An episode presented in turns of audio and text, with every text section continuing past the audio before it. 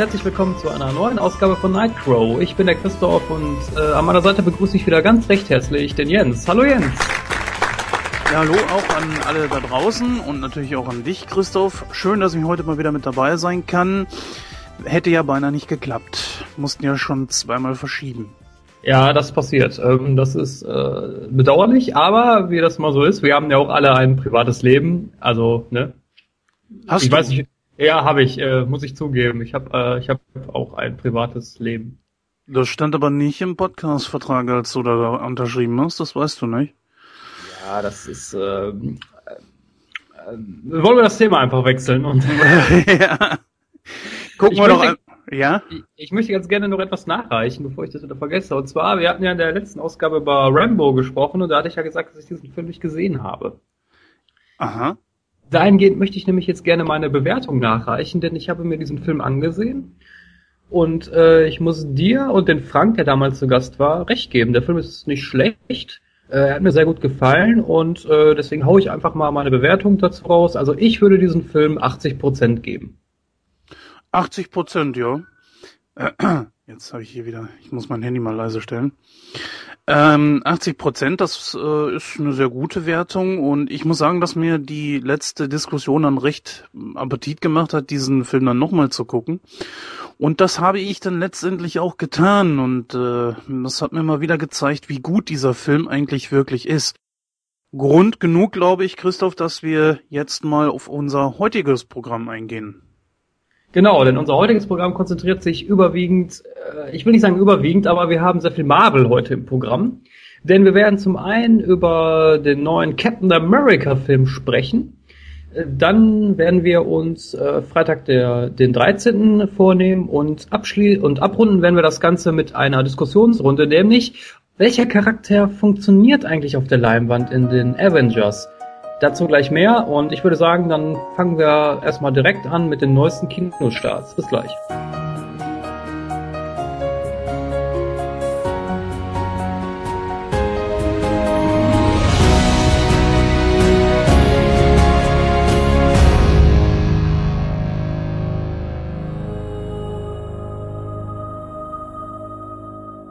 Dann ein recht herzliches Willkommen zu den aktuellen Kinostarts und da fangen wir auch gleich mal an mit The Amazing Spider-Man 2, Rise of Electro. Ganz kurz zur Handlung. Peter Parker, gespielt von Andrew Garfield, hat es nicht leicht. Zum einen möchte er mehr Zeit mit seiner Freundin Gwen Stacy, gespielt von Emma Stone, verbringen, doch das Versprechen, das er ihrem Vater gab, hält ihn zurück. Und dann ist da noch sein Doppelleben als menschliche Spinne, die dem Verbrechen in der Stadt den Kampf angesagt hat. Doch noch kann er dem Ganzen irgendwie Herr werden. Doch das ändert sich, als Max Dillon, gespielt von Jamie Foxx, durch einen Unfall den Bösewicht Electro verwandelt und Peters alter Kumpel Harry Osborn, gespielt von Dan DeHane, plötzlich in die Stadt zurückkehrt und ein fürchterliches Geheimnis von seinem im Sterben liegenden Vater Norman Osborn erfährt. Ein Film, auf den ich wirklich sehr lange gewartet habe und äh, bin sehr gespannt darauf. Ich werde ihn wahrscheinlich, während dieser Podcast jetzt schon läuft, dann auch schon gesehen haben in der Zwischenzeit. Und ich weiß nicht, wie es bei dir aussieht. Du bist ja eher so der DC-Fan, hast du ja schon mehrfach gesagt. Und Spider-Man ist ja Marvel. Ja, aber ähm, Spider-Man ist so ein äh, Superheld von Marvel, den sehe ich mir auch ganz gerne an. Also da habe ich äh, auch ein paar Comics hier, die ich mir gerne durchlese. Die alt, die alte Filmtrilogie mit ähm, Tobey Maguire. Maguire. Genau, mit Tobey Maguire, die habe ich auch hier. Die Filme habe ich auch sehr, sehr gerne gesehen. Äh, wobei ich dazu sagen muss, dass mir der erste Amazing Spider-Man nicht so wirklich gut gefallen hat. Das liegt zum einen daran, dass ähm, Dr. Kurt Connors, das ist einer meiner Lieblingsgegenspieler von Spider-Man, und der kommt mir da ein bisschen so, ja, ich will nicht, ja, ich will nicht sagen schlecht, aber er hat mir, er hat mir da nicht so gefallen in, in dem Film. Ich finde auch Andrew Garfield als Spider-Man nicht so wirklich gut besetzt, aber gut, das ist Geschmackssache. Nichtsdestotrotz werde ich mir natürlich den zweiten Film auch ansehen. Vielleicht kann er mich ja dann mehr überzeugen als der erste. Da bin ich auf jeden Fall sehr gespannt. Das dürfte eine spannende Rezension werden, denn ich bin da ganz im Gegenteil, so wie du. Äh, ich sage mir, dass der erste Teil wirklich sehr gelungen ist und ich den Film verglichen jetzt mit auch egal welchem der drei Tobey Maguire Filme um Längen besser finde. Allen voran, weil nicht so, ich, ich finde, er nimmt sich mehr ernst. Und an und für sich kommt natürlich auch äh, Emma Stone, ist Emma Stone, genau. Emma Stone um einiges besser weg als Gwen Stacy, als wie zum Beispiel äh, Mary Jane Parker aus den Tobey Maguire Filmen. Mary Jane hat doch extrem genervt. Ich bin echt mal gespannt. Ich habe mir keinen einzigen Trailer angesehen. Das war aus gutem Grund, denn da hieß es doch in verschiedenen äh, Podcasts, dass es doch möglicherweise hier und dort einen kleinen Spoiler geben könnte. Mir reicht es, dass ich weiß, wer der Gegner ist. Das ist in diesem Fall dann wohl hauptsächlich Elektro. Ich weiß nicht, ich kann es nicht sagen, in welcher Art und Weise dann äh, dann Rhino da mit einspielen wird. Er ist ja definitiv dabei, nur in welcher Funktion, ob er jetzt äh, nur für den dritten Teil als Hauptgegner angeteased wird und halt deswegen kurz dabei ist, oder ob er tatsächlich sich mit Elektro zusammentut oder so. Ich habe keine Ahnung. Hast du da irgendwas gehört? Äh, diesbezüglich habe ich nichts gehört. Ich habe allerdings mal gehört, dass der Green Goblin da auftauchen soll. Ja, das, das habe ich auch gehört. Also in der Funktion muss es wohl so sein, dass er für den dritten oder vierten Teil angeteased wird.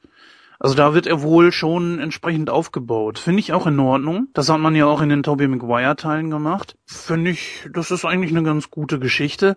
Es ist halt nur wie bei dir zum Beispiel mit dem Joker. Ich kann bei Spider-Man den Goblin nicht mehr sehen. Das hat einfach damit zu tun, dass der Goblin einen, sowohl äh, der Green Goblin als auch der Hobgoblin. Der Hobgoblin war äh, der Nachfolger vom Green Goblin, ne? Genau, das ist ja der Sohn. Das ist ja ähm, Harry Osborn. Genau. Und genau in diesem Punkt war das das, was mich bei den Tobey Maguire Filmen einfach gestört hat. Der war ja immer präsent und diese Geschichte wurde ja so immens über drei Teile aufgebaut. Na gut, man hat letzten Endes nichts draus gemacht, das ist eine andere Geschichte, aber irgendwann denke ich mir, ist einfach genug. Deswegen war ich auch ganz froh darüber, dass man sich dann damals bei jetzt diesem Film mit Andrew Garfield, also bei The Amazing Spider-Man, für die Exe als Gegner entschieden hat. Ja, ich war damals auch sehr positiv äh, überrascht bzw. erfreut, dass die Exe auftaucht, weil wie gesagt, das ist einer meiner Lieblingsgegenspieler. Aber da hat mir das Profil von Dr. Kurt Connors überhaupt nicht gefallen. Also das war, ja, da bin ich halt wieder so einer, der sagt, das ist nicht comic-konform, das gefällt mir nicht. Also vielleicht bin ich da auch ein bisschen verbohrt, aber das hat mir dann überhaupt nicht gefallen. Aber nichtsdestotrotz äh, freue ich mich trotzdem auf ähm, der Amazing Spider-Man 2 und ich wie gesagt, also ich gebe dem Film eine Chance und äh, vielleicht kann er mich ja dann mehr begeistern. Das bleibt dann abzuwarten. Ja, an dieser Stelle, wer sich für Spider-Man im Allgemeinen, vor allen Dingen jetzt allerdings natürlich auch den zweiten Teil interessiert, möchte ich eine kleine Empfehlung aussprechen und zwar dem Webcast. Das ist ein kleiner Podcast, der, ich glaube, im Rhythmus von drei bis vier Wochen jetzt momentan rauskommt. Wenn ihr euch den Podcast anhören wollt, dann geht einfach mal unter http www.derspider.blog.de und dort könnt ihr euch den dann zur Gemüte führen. Hier an dieser Stelle dann auch mal einen schönen Gruß an die Betreiber. Ich hoffe, dass äh, wir sie hier irgendwann auch mal zu Gast haben werden. Ja, als nächstes auf der Liste haben wir Transcendenz, ein neuer Film mit Johnny Depp. Dieser kommt dann am 24. April 2014 in die Kinos. Kurz mal eben, worum es dabei geht. Evelyn und Will, hier gespielt von Johnny Depp und Rebecca Hall. Das sind zwei Computerwissenschaftler und gleichzeitig auch ein Ehepaar. Die streben eine Aszendenz künstliche Intelligenz an. Mit anderen Worten, dass die KI über sich selbst hinauswachsen kann. Doch diesen Fortschritt will eine innovationsfeindliche Organisation verhindern und schreckt auch nicht vor Terror zurück. So kommt es, dass Will bei einem Angriff verletzt wird und äh, Evelyn sein Gehirn mit dem Computersystem des Labors vernetzt. Tja, und äh, wie kann man es sich anders vorstellen? Dieses Experiment hat dann ungeahnte Folgen. Da möchte ich natürlich nicht zu viel spoilern. Schaut euch den Film an. Eigentlich ist er Johnny Depp ein Garant für Kassenschlager, aber das hat, hat sich ja leider geändert in den letzten paar Filmen von ihm. Sagen wir, seine Darstellung als Tonto zum Beispiel war jetzt auch nicht so der absolut große Brüller. Hast du diesen Film überhaupt gesehen, wo er diesen Indianer gespielt hat? Nee, den habe ich jetzt nicht gesehen, aber ich muss dir da ein bisschen widersprechen, weil Johnny Depp ist ja eigentlich ein Schauspieler, der spielt immer sehr abgedrehte Rollen und der spielt auch, zumindest war es ja früher so, dass er nicht immer in diesen großen Blockbustern mitgespielt hat. Also, weiß ich nicht, also das ist, äh, das kann ein Film sein, der kann durchaus gut sein, weil wenn man halt äh, an Johnny Depps äh, Charaktere denkt, die er halt immer so spielt, weiß ich nicht, also das kann schon ein guter Film werden. Ja, aber wenn ich jetzt echt an Lone Ranger zurückdenke, ich meine, klar, du hast recht, er spielt so diese wirklich außergewöhnlichen Charaktere, aber The Lone Ranger war jetzt wirklich der ein absoluter Flop. Ja gut, ich meine, äh, es kann sich davon ausgehen, nur weil es Johnny Depp ist, dass, es, dass, dass das immer super Blockbuster und Kassenschlager werden, ja. Ich meine, äh, es gibt dann halt auch mal Filme, die kommen beim Publikum nicht so gut an. Aber das soll ja nicht die Leistung von Johnny Depp schmälern, im Gegenteil. Also ich halte Johnny Depp für einen sehr, sehr guten Schauspieler. Und ähm, ja, dann ist dann halt vielleicht mal ein oder zwei Gurken dabei, die dann halt schlecht sind. Naja, gut. Wir denken mal an Will Smith in Wild Wild West, ne? Ja, gut, okay, das stimmt natürlich. Obwohl ich sagen muss, äh, dass ich Wild Wild West heutzutage wirklich sehr, sehr gerne sehe. Ich, ich kram den jetzt nicht irgendwo raus oder so. Ich, ich weiß gar nicht, ob ich noch Blu-ray habe. Nee, glaube ich nicht. Aber wenn der irgendwo läuft, äh, gucke ich da schon ganz gerne mal rein. Und ich empfinde Wild Wild West jetzt nicht als absoluten Flop. Klar, wenn man da jetzt zurückdenkt, dass äh, Will Smith damals die Rolle von Matrix abgelehnt hat, um Wild West West zu drehen, dann äh, kann man heutzutage natürlich nur mit dem Kopf schütteln, aber sowas passiert nun einmal. Da bist du natürlich nicht vorgefeilt. Du kannst ja nicht immer vorausahnen, was dem Publikum gefällt oder nicht. Ja, dann haben wir einen Film, äh, den wir uns rausgesucht haben, den wir euch kurz äh, vorstellen möchten der ebenfalls am 24. April 2014 in die Kinos kommt. Ist ein deutscher Film. Ja, Christoph, vielleicht magst du uns mal kurz eben erzählen, worum es in dem Film geht. Ja, der Film heißt Irre sind männlich. Der startet am 24. April und in der Handlung geht es darum, dass äh, Daniel, gespielt von Fari Yardim, und sein Kumpel Thomas, Milan Peschel, entdecken, dass sie in einer Therapiegruppe die perfekte Grube aufgetan haben, um Frauen aufzureißen. Ah, okay. Äh, so werden die beiden zu Therapiecrashern, die mit immer neuen Lügen immer neue Frauen beeindrucken. Sie besuchen sogar einen Workshop bei Psycho-Guru George Troutman.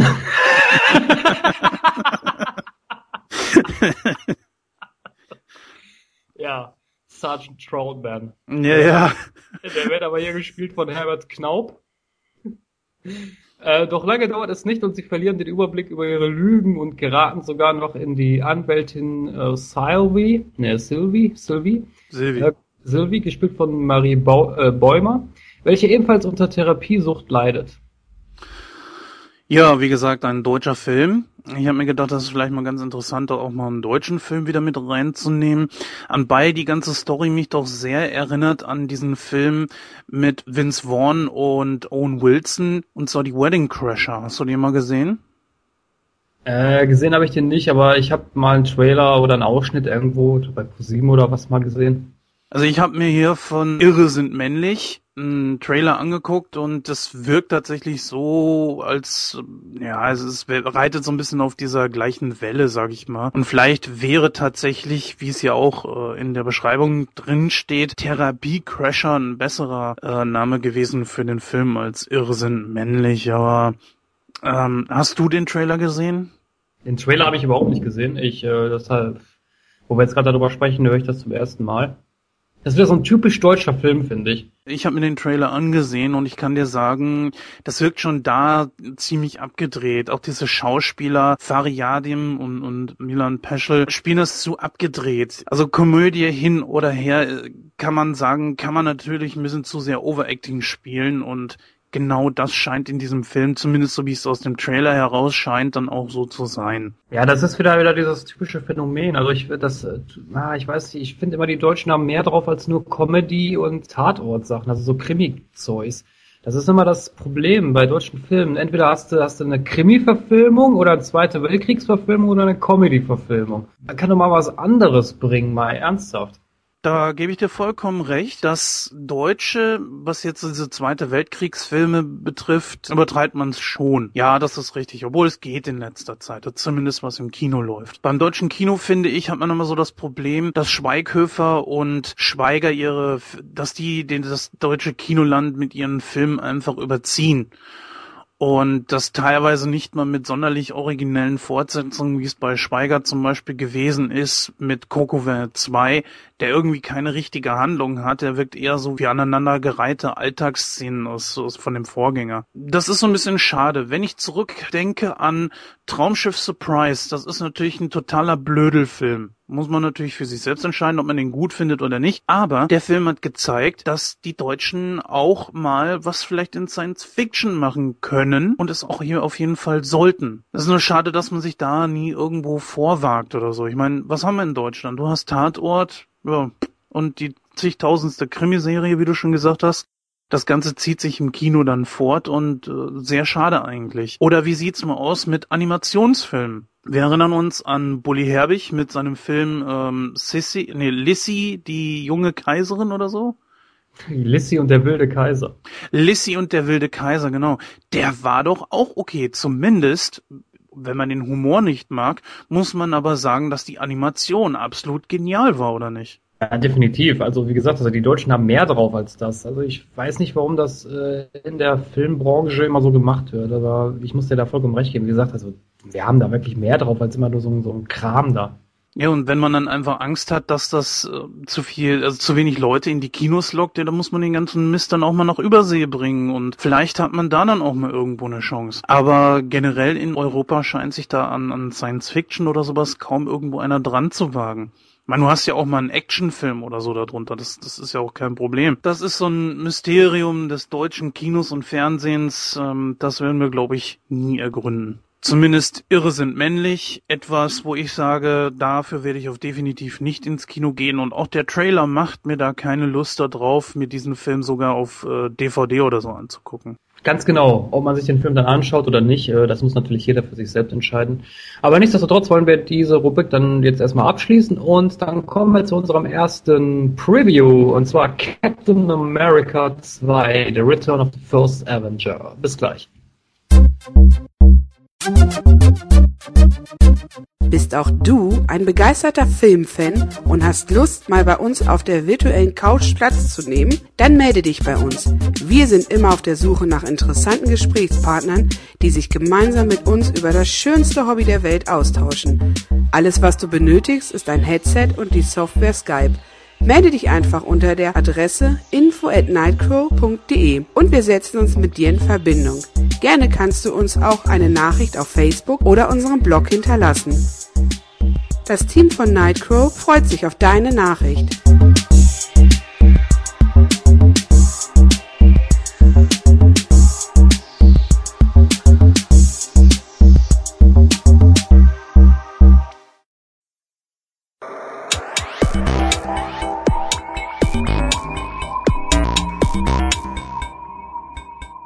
Okay, Captain America 2, The Return of the First Avenger. Hier wieder gespielt von Chris Evans, findet heraus, dass S.H.I.E.L.D. von einer unbekannten Gruppe unterwandert wurde und versucht gemeinsam mit Black Widow, alias natürlich Natascha Romanoff und Nick Fury, hier wieder gespielt von Samuel L. Jackson, dem Direktor von S.H.I.E.L.D., herauszufinden, um welche Organisation es sich dabei handelt. Dabei kommt ihm der sogenannte Winter Soldier in die Quere. Ein Mann, der mit Maske und einem mechanischen rechten Arm ausgestattet ist. Als der Captain dann herausfindet, wer der Winter Soldier in Wirklichkeit ist, wird er dann plötzlich von Gewissensbissen geplagt. Da ist natürlich die Frage, kann er dann diesem Feind standhalten? Ja, Captain America 2, The Return of the First Avenger. Hier mal ein paar Eckdaten. Also der Film ist freigegeben ab zwölf Jahren. Erscheinungsjahr war 2014. Ähm, Gesamtspielzeit beträgt etwa 136 Minuten. Äh, Regie führte Anthony Russo und Joe Russo. Das Drehbuch stammt von Christopher Marcus und Stephen McFeely. Und äh, die Musik steuerte Henry, ja Henry Jackman bei. Ähm, ich habe den Film mir natürlich im Kino angesehen und ich war doch sehr positiv überrascht. Also ich habe erst gedacht so, ja, das wird wieder so eine Gurke wie der erste Teil, aber überhaupt nicht. Also ich war wirklich sehr, sehr überrascht von diesem Film. Es waren sehr viele Sachen, die ich positiv fand in dem Film. Fangen wir mal am besten mal damit an. Also zum einen fand ich es sehr, sehr gut, dass natürlich äh, Bucky aufgetaucht ist, wo man ja natürlich nicht vorher wusste, dass er der Winter Soldier ist. Klar, Comic-Fans war natürlich klar, dass er der Winter Soldier ist. Das ist ja ja, nicht, nicht eins zu eins aus den Comics übernommen, aber äh, doch schon sehr, sehr nah an der Comicvorlage. Das fand ich sehr gut. Äh, dann natürlich, dass auch Hydra wieder dabei war. Das fand ich einfach nur grandios, weil Hydra ist nun mal die äh, der Gegenpol zu Shield und das fand ich sehr, sehr gut, dass die wieder mit dabei waren und da wieder ordentlich mitgemischt haben. Äh, zumal das auch sehr comic-konform war, dass Hydra Shield unterwandert hat. Das fand ich sehr, sehr gut. Dann fand ich es natürlich sehr gut, dass der äh, Wissenschaftler von Red Skull wieder mit dabei war, nämlich Zola. Die stehen ja nachher, also, also Steve Rogers und ähm, Black Widow, die stehen ja nachher in diesem, diesem, dieses Geheimversteck, wo sie dann halt quasi in seinem Gehirn, sag ich mal, stehen, weil ja alles von seinem, von seinem Gedächtnis irgendwie auf Mikroband gespeichert wurde äh, und er diesen Zola-Algorithmus entwickelt hat. Das fand ich einfach nur, das fand ich eine richtig geile Szene. Also ich will sogar fast sagen, das war die beste Szene an dem Film. Äh, dann kam natürlich auch die Action nicht so kurz. War auch alles top was ich dem Film sehr, sehr zugute halte, der war nicht so auf die Comedy-Schiene gemacht wie Captain America 1. Also das fand ich extrem nervig beim ersten Teil. Das war mir einfach zu viel. Klar, du hast auch da wieder hier, da und da so ein paar lockere, flache Witze mit bei, aber das hielt sich in Grenzen. Das war vollkommen in Ordnung. Ähm, was ich auch sehr gut fand, war, dass natürlich Falcon dabei war. Den kennt man ja auch aus den Comics. Er ist ja auch ein Mitglied äh, von Shield. Das fand ich auch super umgesetzt. Der Schluss ja, der war mir ein bisschen rührselig, aber das war okay, das war in Ordnung. Also das war halt wieder so typisch Hollywood, aber wie gesagt, das kennt man, das war okay. Ganz, ganz toll fand ich den Abspann. Hast du den gesehen? Da gab es ja noch so eine kleine Zwischenszene. Ähm, jetzt helfen wir mal kurz, was war das? Äh, da wurde Baron von Strucker gezeigt. Das ist ein, ähm, in den Comics ist das der Nachfolger von Red Skull bei der Hydra Organisation. Und ähm, der wird da kurz gezeigt und dann hat er das Zepter von Loki ja, aufgebaut. Doch. Ja, ja, ja, doch, habe ich gesehen, ja. Genau, das ist ja also ein kleiner, so ein kleiner Spoiler, sag ich mal, auf die Avengers 2. Da spielt ja Baron von Strucker, gespielt von Thomas Kretschmann. Ist natürlich klar, was, was spielt der Deutsche? Natürlich einen deutschen Kriegsverbrecher, was auch sonst. äh, äh, der äh, ist, glaube ich, da der äh, Haupt äh, Antagonist von den Avengers. Da bin ich auch sehr gespannt drauf. Ja, da lasse ich mich dann auch mal überraschen. Also wie gesagt, alles im einen kann ich eigentlich nur positive Worte für den Film finden. An positiven hast du ja schon einiges gesagt. Gehe ich so eigentlich fast, ich sag mal, ausnahmslos konform mit dir. Ich möchte noch ein bisschen Positives ergänzen. Unter anderem äh, Scarlett Johansson erst einmal natürlich, äh, was natürlich für den Film nicht gerade unerheblich ist, ist eine wahnsinnig gute Schauspielerin und natürlich sieht sie sehr gut aus. Die Frau ist unglaublich gut in Form und sie schafft es tatsächlich, dass ähm, sie mit ihrem Charakter Black Widow Captain America unterstützt. Das hat jetzt nichts mit Chris Evans zu tun. Chris Evans ist, finde ich, genauso ein guter Schauspieler. Ich meine, er spielt äh, in Captain America, also als Captain America, zum Beispiel das komplette Gegenteil zu The Human Torch aus den Fantastic Four Filmen wo, naja, Human Torch kennen wir ja alle, ist ja mehr so ein draufgängerischer Typ, recht leicht arrogant oder sogar mehr. Und äh, hier spielt er Captain America, der ziemlich steif ist, der immer nur zielgerichtet orientiert ist. Und das finde ich eigentlich schon ganz cool, wie er das so rüberbringt. Aber da haben wir auch schon wieder das nächste Problem.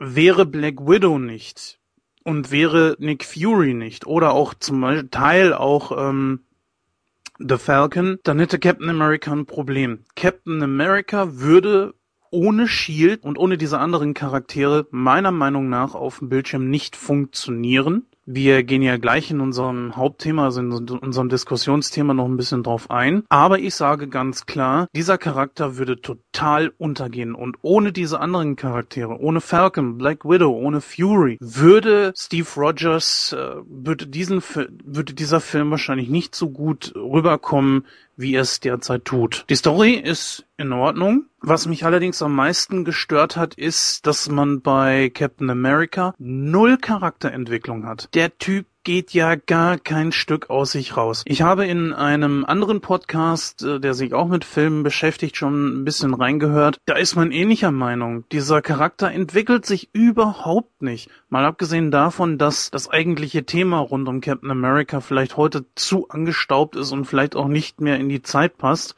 aber das ist ein anderes Thema, ist es, dass dieser Charakter, ich meine, der lacht nicht, er macht kaum Witze, ähm, ich meine, gut, der Typ ist gut in Form, er, er erfüllt das, was er sein muss, aber er geht ja kein Stück aus sich raus. Ich weiß nicht, ob das auf dem Regisseur zurückzuführen ist, ob das bei Chris Evans liegt, ich kann es nicht sagen. Ich war schon relativ begeistert, als Black Widow ihn da geküsst hat und dachte, jetzt könnte mal so ein bisschen was passieren, aber auch nicht. Und einen kleinen Licht. Ah, darf ich mal kurz einhaken?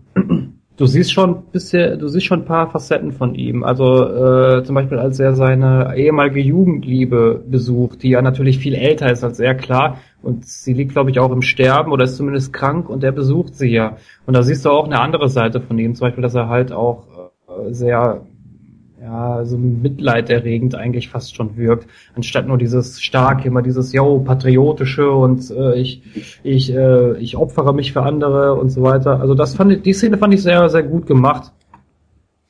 Weil man da halt auch was, mal eine andere Facette von ihm gesehen hat. Ja, aber du musst ja schon zugeben, ich glaube, dass du das genauso siehst, will ich jetzt nicht voraussetzen, aber ich schätze dich mal so ein, dass dieser Typ ohne Shield keine Aufgabe im Leben sieht und eigentlich auch wahrscheinlich depressionsgefährdet ist. Ja, gut, das ist, das ist natürlich jetzt dem Film geschuldet, ne? In den Comics ist es ja anders. Also da ist natürlich, Red Skull ist da der Gegenspieler von ihm. Auch äh, wie ich vorhin sagte, Baron von Strucker, der ist ja in den Comics auch sehr präsent. Also er hat da ja schon Gegner, die ihm auch das Leben schwer machen. Wie gesagt, Red Skull ist natürlich jetzt tot in der Filmreihe. Aber wie gesagt, das ist natürlich dem Film Na, das weiß man ja nicht so genau. Das kann man ja nicht genau sagen. Man sieht ja nur, wie er in diese ins Wasser fällt oder ins Portal. Ins Portal fällt er, glaube ich, im ersten Teil, ne? Ja, er wird da so weggesogen. Genau, also kann man nicht genau sagen. Also das, man kann es vermuten, aber nicht genau sagen. Und ich hoffe, dass der wiederkommt. Ja, natürlich. Ich würde es auch begrüßen, wenn Red Skull wieder äh, im dritten Teil oder vielleicht sogar in einem Avengers-Teil auftauchen würde. Das würde ich auch sehr begrüßen, weil das ist halt nun mal der Gegner von Captain America. Und ähm, würde ich auch klasse finden, wenn sie den wieder irgendwie äh, reinbringen könnten in die Thematik. Auf jeden Fall. Ja, aber das, was mir halt einfach äh, in dem Film gefehlt hat, ist Charakterentwicklung. Der Typ wirkt immer noch, als wenn er in diesem Jahrhundert nicht angekommen ist. Ja, als wenn er ohne Shield, ohne eine vernünftige Aufgabe im Leben einfach mit sich selbst nichts anzufangen weiß. Ja, gut, das stimmt schon so ein bisschen. Also in dem Film könnte man schon so den Eindruck äh, bekommen. Aber ich weiß natürlich jetzt auch nicht, wie in welchem Zeitraum das spielt, ne, wo er halt wieder ähm, aufgetaut wurde, sag ich jetzt mal. Du siehst ja am Anfang, da hat er ja so so eine Liste irgendwie, was er, was er sich angucken soll.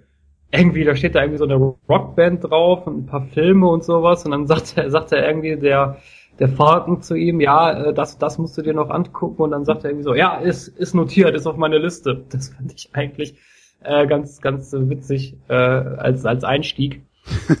ja, das war schon nicht schlecht, das stimmt schon. Das Einzige, was ich sagen muss, ist, dass diese drei Luftschiffe zum Beispiel, das war mir persönlich ein bisschen zu, äh, too much. Waren das eigentlich drei oder waren das mehr? Äh, es waren drei.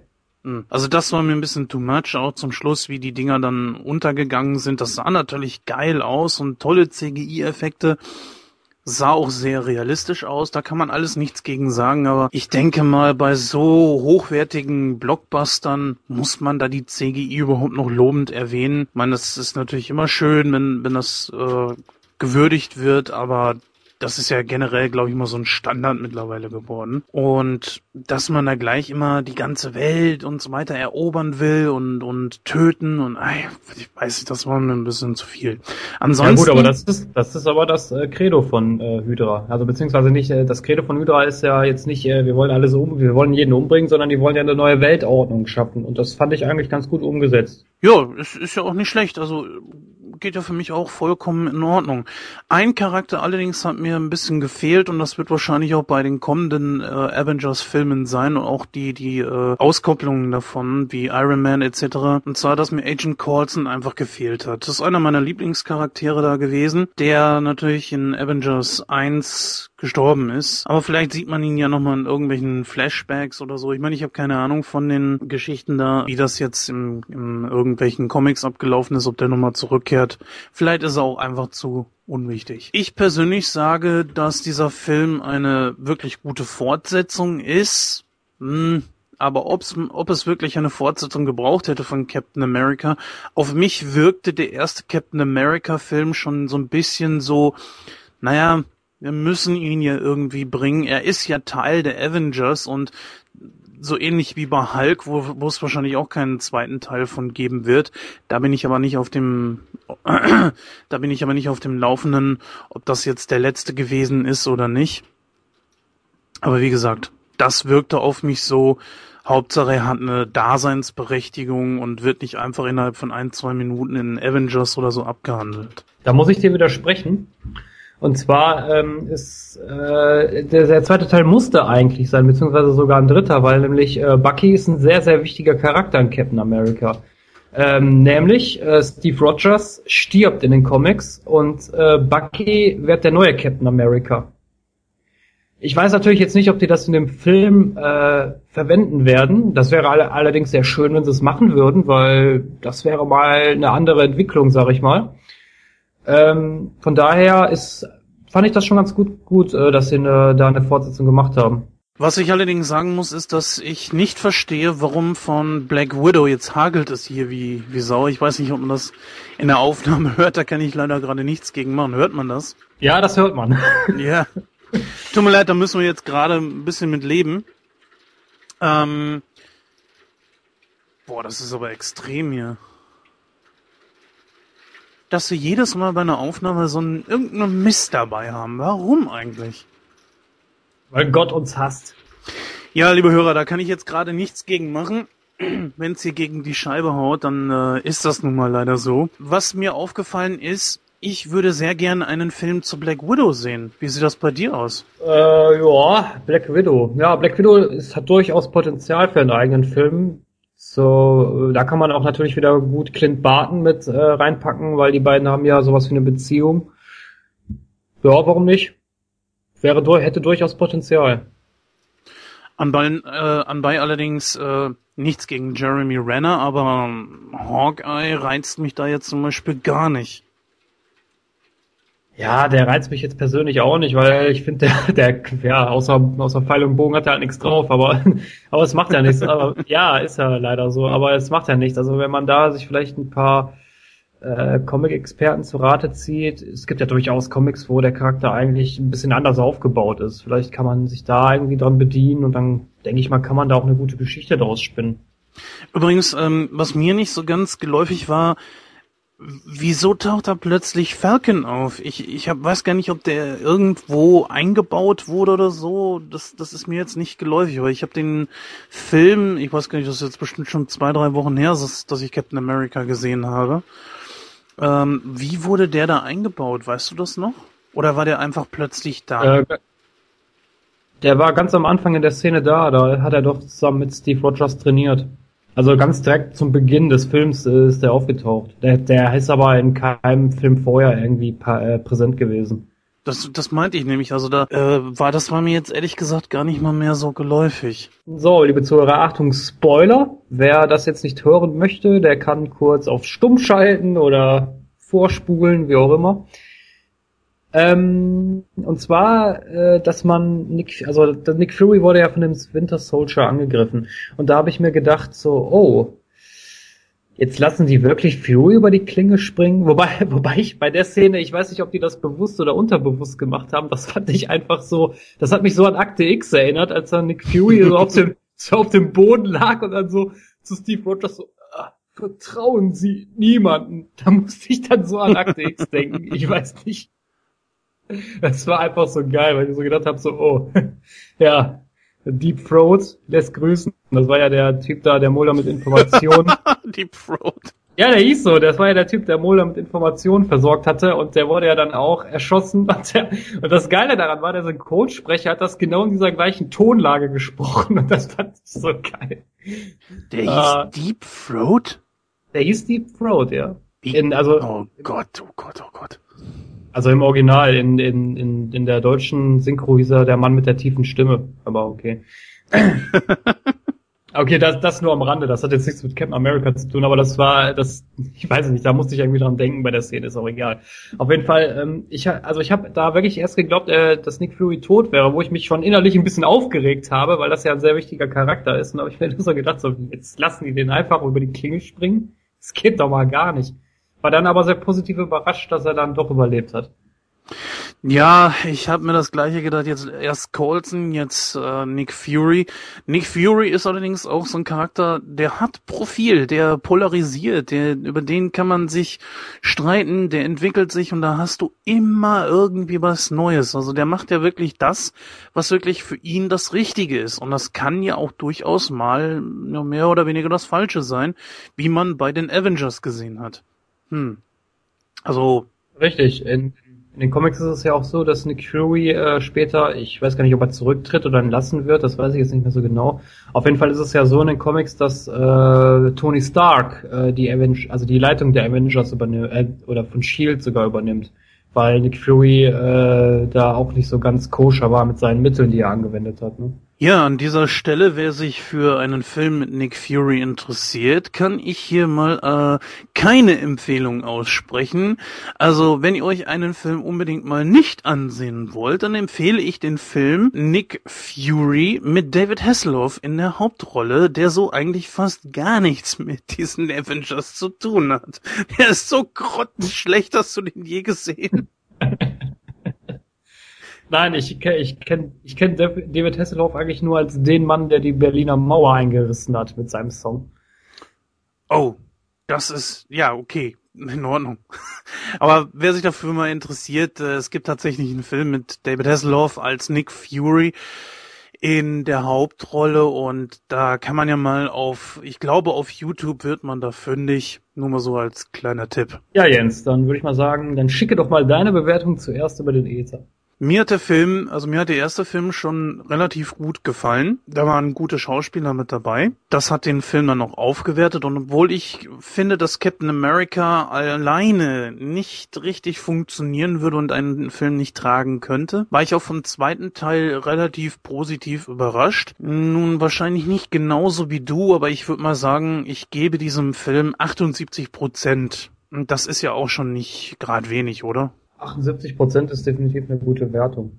Ja. Also wie gesagt, ich war sehr überrascht von dem Film. Äh, der hat mich wirklich an vielen Stellen sehr, sehr positiv äh, äh, mitgerissen. Im Vergleich zum ersten Teil, das, das, äh, der Film ist einfach um Welten besser als der erste Teil. Das muss man einfach so sagen. Also ich weiß nicht mehr, was ich dem ersten Teil gegeben habe. 30 Prozent oder so. Das war ja wirklich grottenschlecht, was da abgeliefert wurde. Ähm, hier muss ich allerdings sagen, wie ich bereits schon zu Beginn erwähnt habe, sehr, sehr viele positive Aspekte. Hydra war dabei, äh, Baron von Strucker, der kleine, der kleine, der kleine Preview ähm, am Ende des Films. Dann natürlich Black Widow, Shield, Nick Fury, der Winter Soldier, alles zusammen. War einfach grandioses Kino. Ich habe mich sehr gut unterhalten gefühlt die ganzen zahlreichen Comic-Adaptionen, die da mit reingepackt wurden, alles super. Ich würde dem Film etwa 85% geben. Jetzt müssen wir allerdings noch unser altbekanntes Spiel spielen. Und weißt du noch, welches das ist? Unser altbekanntes Spiel, das wäre? Find Stan Lee. Finding Stan Lee, genau. Wo war Stan Lee? Ich habe ihn nicht gefunden. Hast du ihn gefunden? Er wird hier in einem Cameo-Auftritt als Museumswächter zu sehen sein. Hab ich aber auch nach dem Film bereits schon direkt wieder verdrängt. Hm. Da habe ich nicht drauf geachtet. Also äh, wahrscheinlich war ich so mitgerissen von der Handlung, dass ich gar nicht mal an Stan Lee gedacht habe. Aber nein, du hast recht, Find Stan, Finding Stan Lee, ja. genau. Wir sollten irgendwann mal vielleicht ein kleines Quiz dazu machen. ja, dann sind wir damit auch schon durch. Dann hoffe ich, dass ihr jetzt gleich viel Spaß haben werdet, wenn wir auf unser Thema eingehen, auf unser heutiges Diskussionsthema, nämlich welche Charaktere von den Avengers nun auf der Leinwand funktionieren und welche nicht. Und es greift natürlich auch ein Thema jetzt hier aus Captain America 2, was ich angesprochen habe, wieder auf.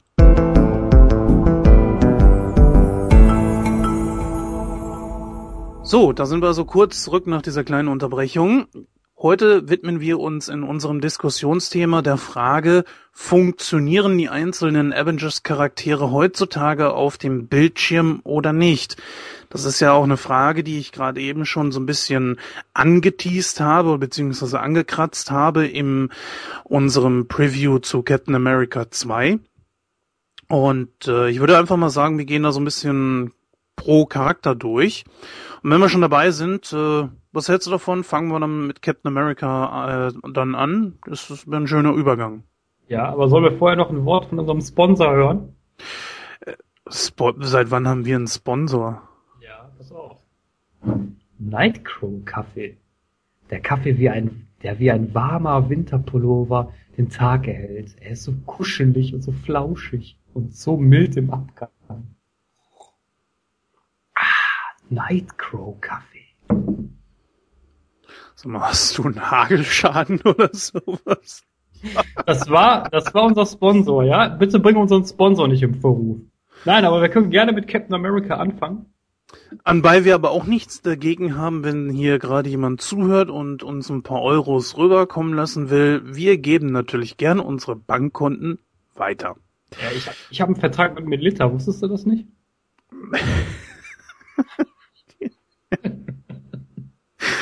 Oh Mann, ey, ich weiß auch nicht. So, okay, gut. Fangen wir an mit Captain America.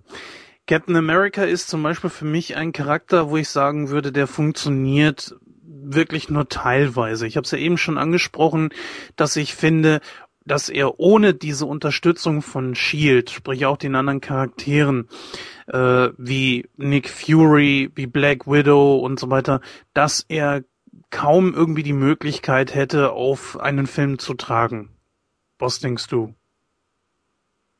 Mm, ja, das kommt auch an. Also ich sag mal so, der erste Teil hat mir natürlich jetzt nicht so gut gefallen, was aber auch daran lag, dass das Drehbuch einfach schlecht war. Ich finde, wenn man sich da vielleicht ein bisschen mehr an der Comicvorlage orientiert hätte und Red Skull ein bisschen mehr ausgebaut hätte, Hydra da schon ein bisschen mehr ausgebaut hätte. Im zweiten Teil hat man das richtig gemacht, wie, also wie man Hydra zum Beispiel dargestellt hat. Die Bedrohung hat man gemerkt. Und äh, das hat mir im ersten Teil so ein bisschen gefehlt. Ich finde, wenn man das vielleicht ein bisschen mehr ausgebaut hätte und auch nicht hier diesen ganzen Science-Fiction-Kram im ersten Teil drin gehabt hätte. Ich meine, der erste Teil war im Zweiten Weltkrieg, wo ich mich immer gefragt habe, wie kommen die da an Laserwaffen und wieso haben die da so eine Technologie? das war einfach, das war zu strange, das war viel zu overacting, das, das ging gar nicht. Also wenn man da vielleicht das sich ein bisschen mehr besinnt hätte, ein bisschen weniger Witze, Hydra mehr ausgebaut hätte, die Bedrohung auch wirklich gespürt hätte, dann wäre das ein richtig klasse Film geworden. So hat das überhaupt nicht funktioniert.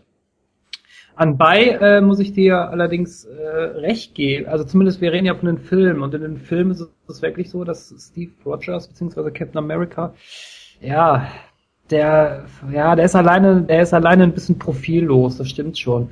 Aber wie gesagt, das liegt auch dann wieder da an dem Regisseur. Der Charakter wird ja auch nicht wirklich großartig aufgebaut. Also man, er ist halt so dieser Moralapostel, sag ich mal, der dann immer gleich den Finger hebt und sagt, ja, nee, das geht nicht, das können wir nicht machen und ach nee, und die armen Menschen und ach, und Schild ist ja eh scheiße, warum ich für die arbeite, weiß ich selber nicht. Ja, aber ich glaube, um diese Aussage mal, also ich glaube, man muss da so ein bisschen an die Anfänge zurückgehen und das ist der Grund, warum ich sage, dass dieser Charakter eigentlich äh, in die heutige Zeit nicht reinpasst. Denn es ist eine Propagandafigur. Es ist eine reine, es ist eine Figur, die rein als, ja, ich sag mal, so ein, so ein Fingerzeig beziehungsweise Arschtritt von, von, naja, nicht Arschtritt, wie kann man das sagen? Ähm, es war so ein, es war eine Botschaft, die von Seiten Amerika in Richtung der Feinde damals im Zweiten Weltkrieg geschickt wurde. Das ist halt eben genau das auch, warum erstmal der Name Captain America. Die ganze Figur ist ja nur auf Propaganda aufgebaut. So nach dem Motto hier, wir sind sowieso die geilsten, wir sind die stärksten und äh, als, äh, ich sag mal, bildlicher Arschtritt im Sinne von innerhalb der, der, der, des Zweiten Weltkrieges, sag ich mal.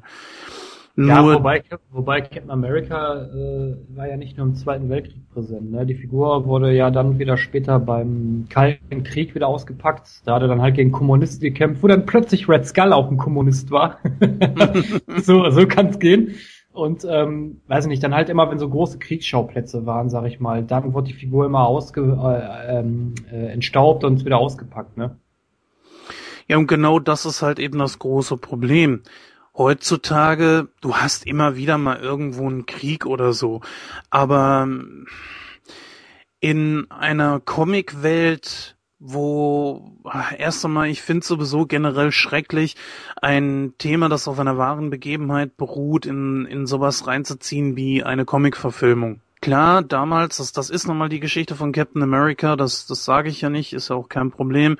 Aber äh, heutzutage finde ich, ah, man sollte die Geschichte von damals langsam aber sicher mal ruhen lassen und sollte es nicht für so etwas missbrauchen.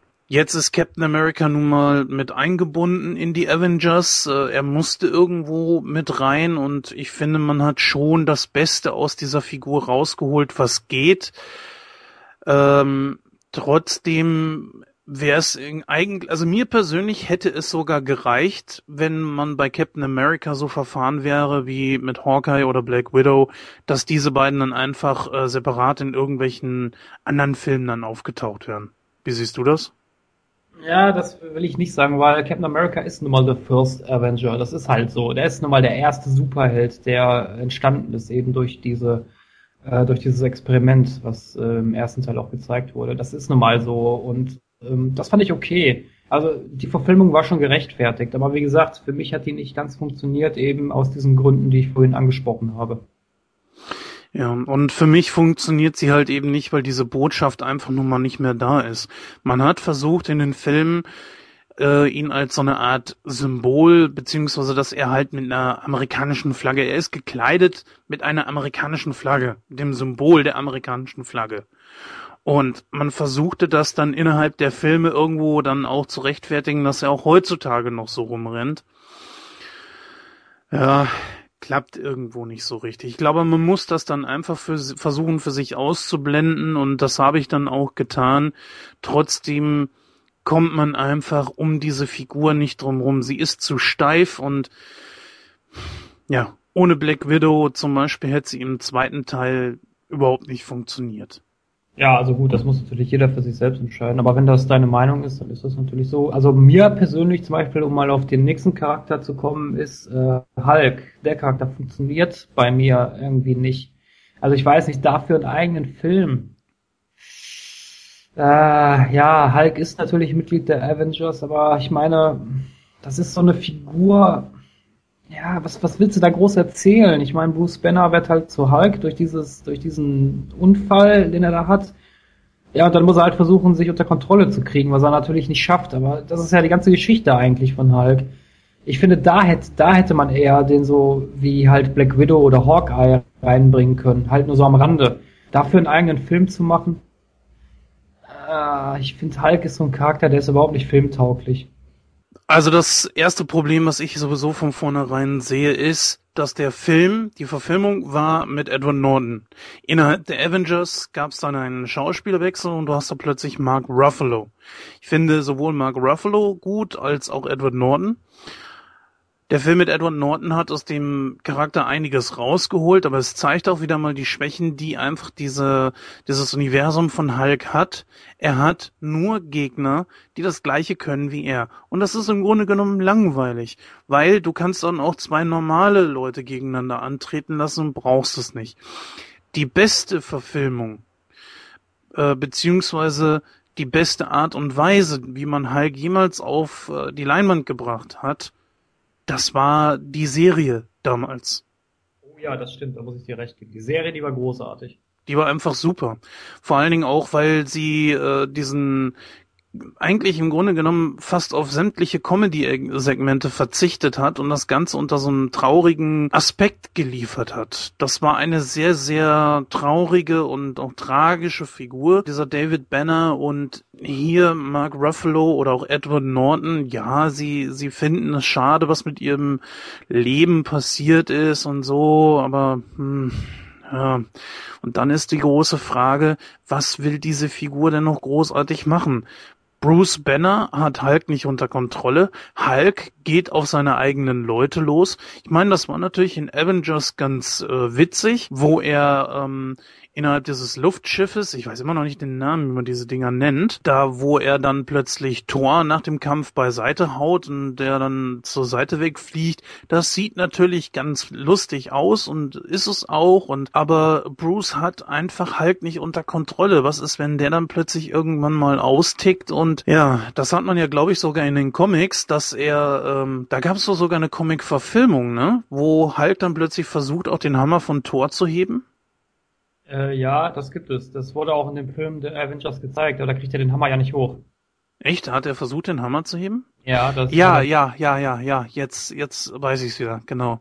Das war auch innerhalb dieses Luftschiffes, ne? Ja, aber ich muss aber auch dazu sagen, was das ist auch so da, das äh, ein Kritikpunkt an dem Film der Avengers, was mir so aufgefallen ist. Und zwar hat Hulk sich äh, zum Ende des Films sehr schnell unter Kontrolle. Also als Loki da in diesem Gefängnis sitzt, da hat er ja noch versucht, Hulk wütend zu machen, was ihm ja auch gelungen ist. Und Hulk ist da mega ausgetickt und hat da alles kurz und klein geprügelt.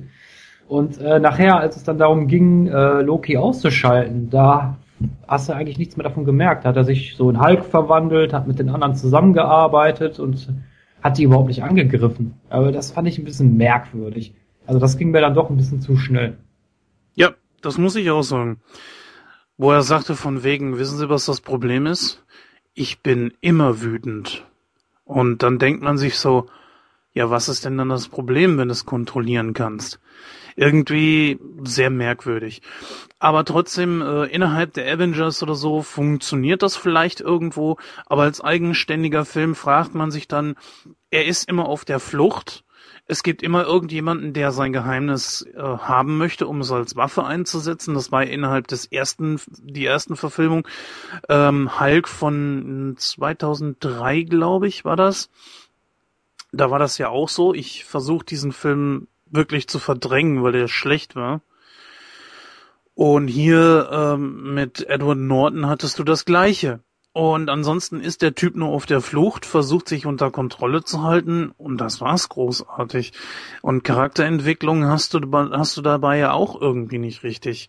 Von daher, das Schlimmste von allem einfach ist, außerhalb der Avengers hat Hulk nur Gegner im Grunde, die wie er selbst sind. Und das war, finde ich, ist bei ähm, Superhelden im Grunde genommen sowas wie ein Todesurteil.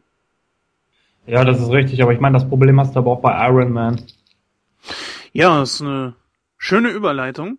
Dann machen wir gleich, glaube ich, mit Iron Man weiter. äh, ja, möchtest du gerne anfangen? Ja, das Problem bei Iron Man ist, oder beziehungsweise ähm, ich fand, ich fand die Darstellung von Tony von Tony Stark sehr, sehr, sehr gut, weil die war sehr nah an den Comics dran, weil er ist ja nun mal so ein egozentrisches Arschloch, sage ich jetzt mal.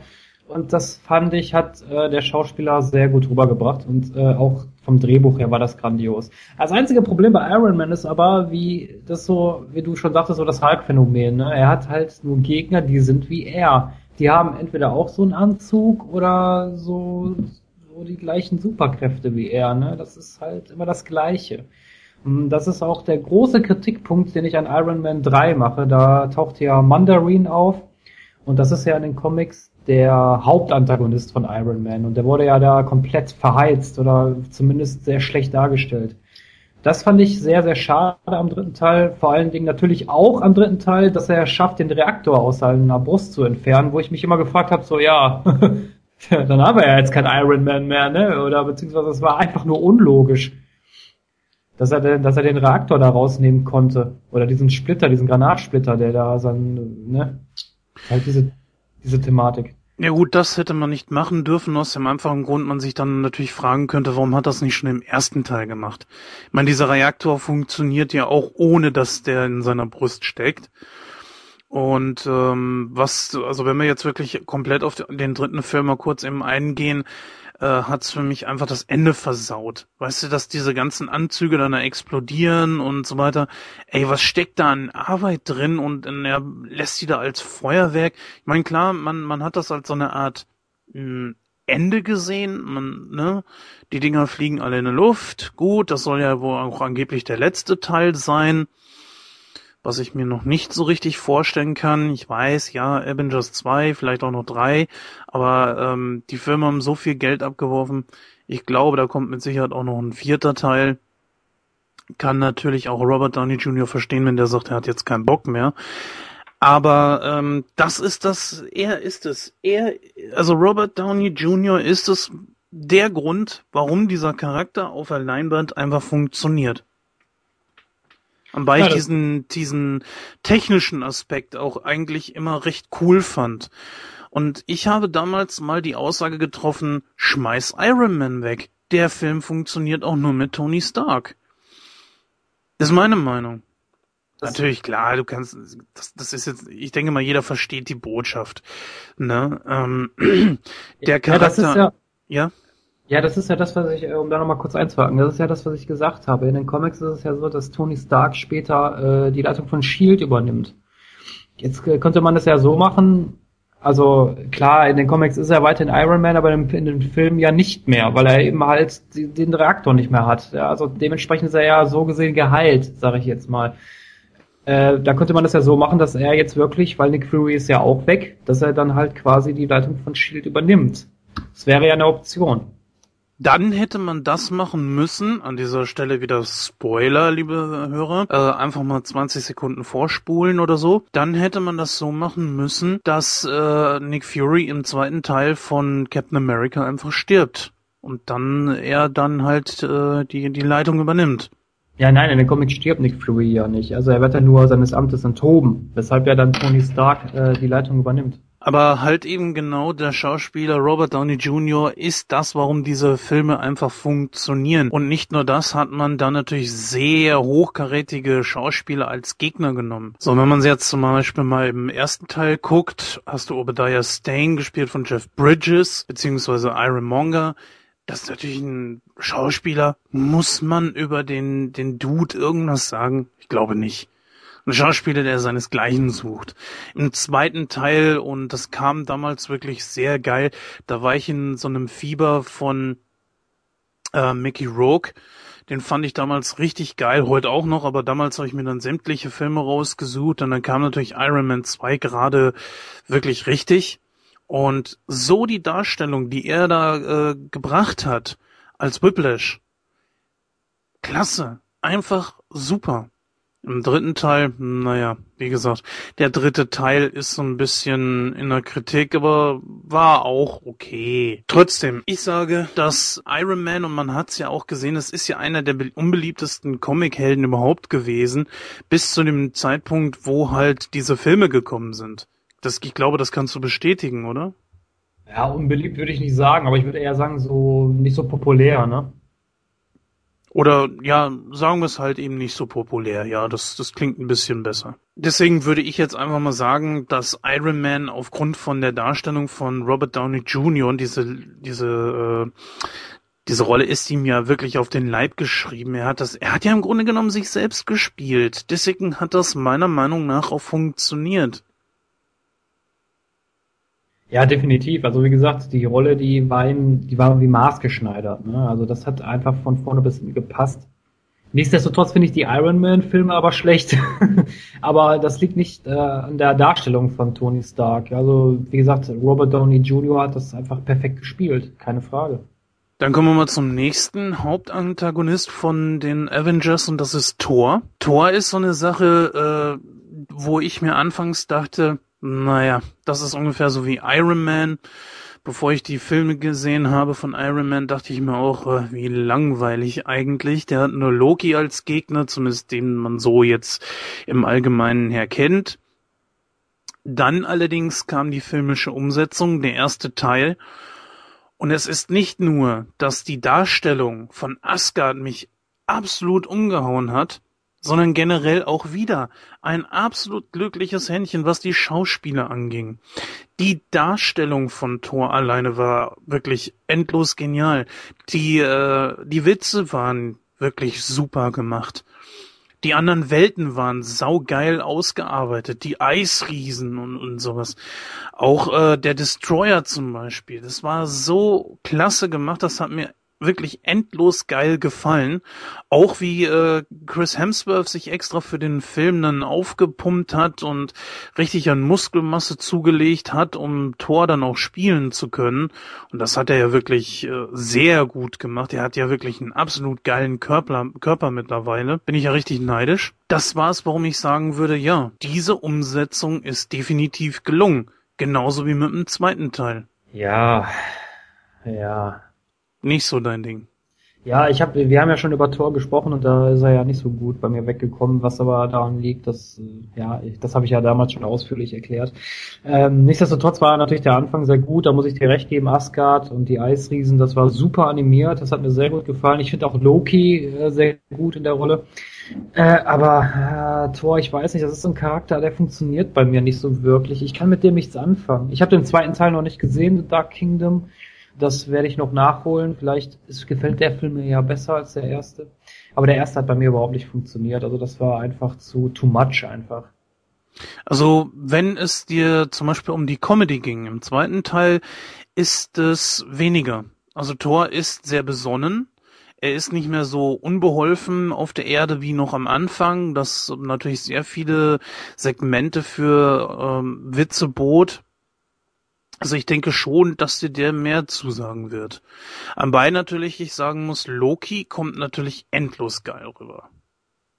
Aber ich finde, äh, die Figur von Loki, die ist jetzt auch so ein bisschen erschöpft, finde ich. Ich meine, guck mal, der war in den beiden Tor-Verfilmungen, der war der Hauptgegner in The Avengers. Also ich will den Charakter eigentlich nicht mehr sehen. Also ich war auch dahingehend ein bisschen enttäuscht, dass äh, man bei Captain America 2 das Zepter von Loki gesehen hat, wo ich mir nur gedacht habe, so bitte nicht wieder Loki, bitte nicht bringt doch mal was anderes. Das ist so ein Ding, das kann ich sehr gut nachvollziehen. Trotzdem muss ich sagen, stell dir einfach vor, wie ein, ja, stell dir die X-Men vor. Die X-Men kämpfen nun mal gegen die Bruderschaft der Mutanten. Da ist nun mal Magneto der Anführer.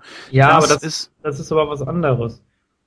Das ist ja daran geschuldet, dass äh, die X-Men auch nicht wirklich andere Gegner haben. Aber ich meine, speziell im Marvel-Universum gibt es so viele Gegner, die man nehmen könnte. Da muss man nicht immer denselben bringen. Das ist das gleiche Phänomen wie bei Batman. Man muss nicht immer den Joker bringen. Ja, es sind halt eben viel verschiedene Faktoren. Zum Beispiel der Bekanntheitsgrad ist einfach höher. Da muss man dann halt auch öfter einfach drauf zugreifen. Hm, verstehen kann ich das, gut finden muss ich es natürlich nicht. Und das ist hier in dem Moment dann genau der Fall.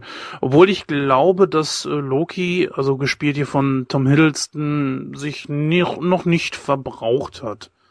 Also er wird natürlich definitiv wiederkommen glaube, das, das hat man dann am Ende vom erst, äh, vom zweiten Teil gesehen von Thor. Und da bin ich schon mal überrascht, äh, was da noch kommen wird. Und ich denke, dass er für den dritten und wahrscheinlich dann leider wohl auch letzten Teil noch eine große Rolle spielen wird.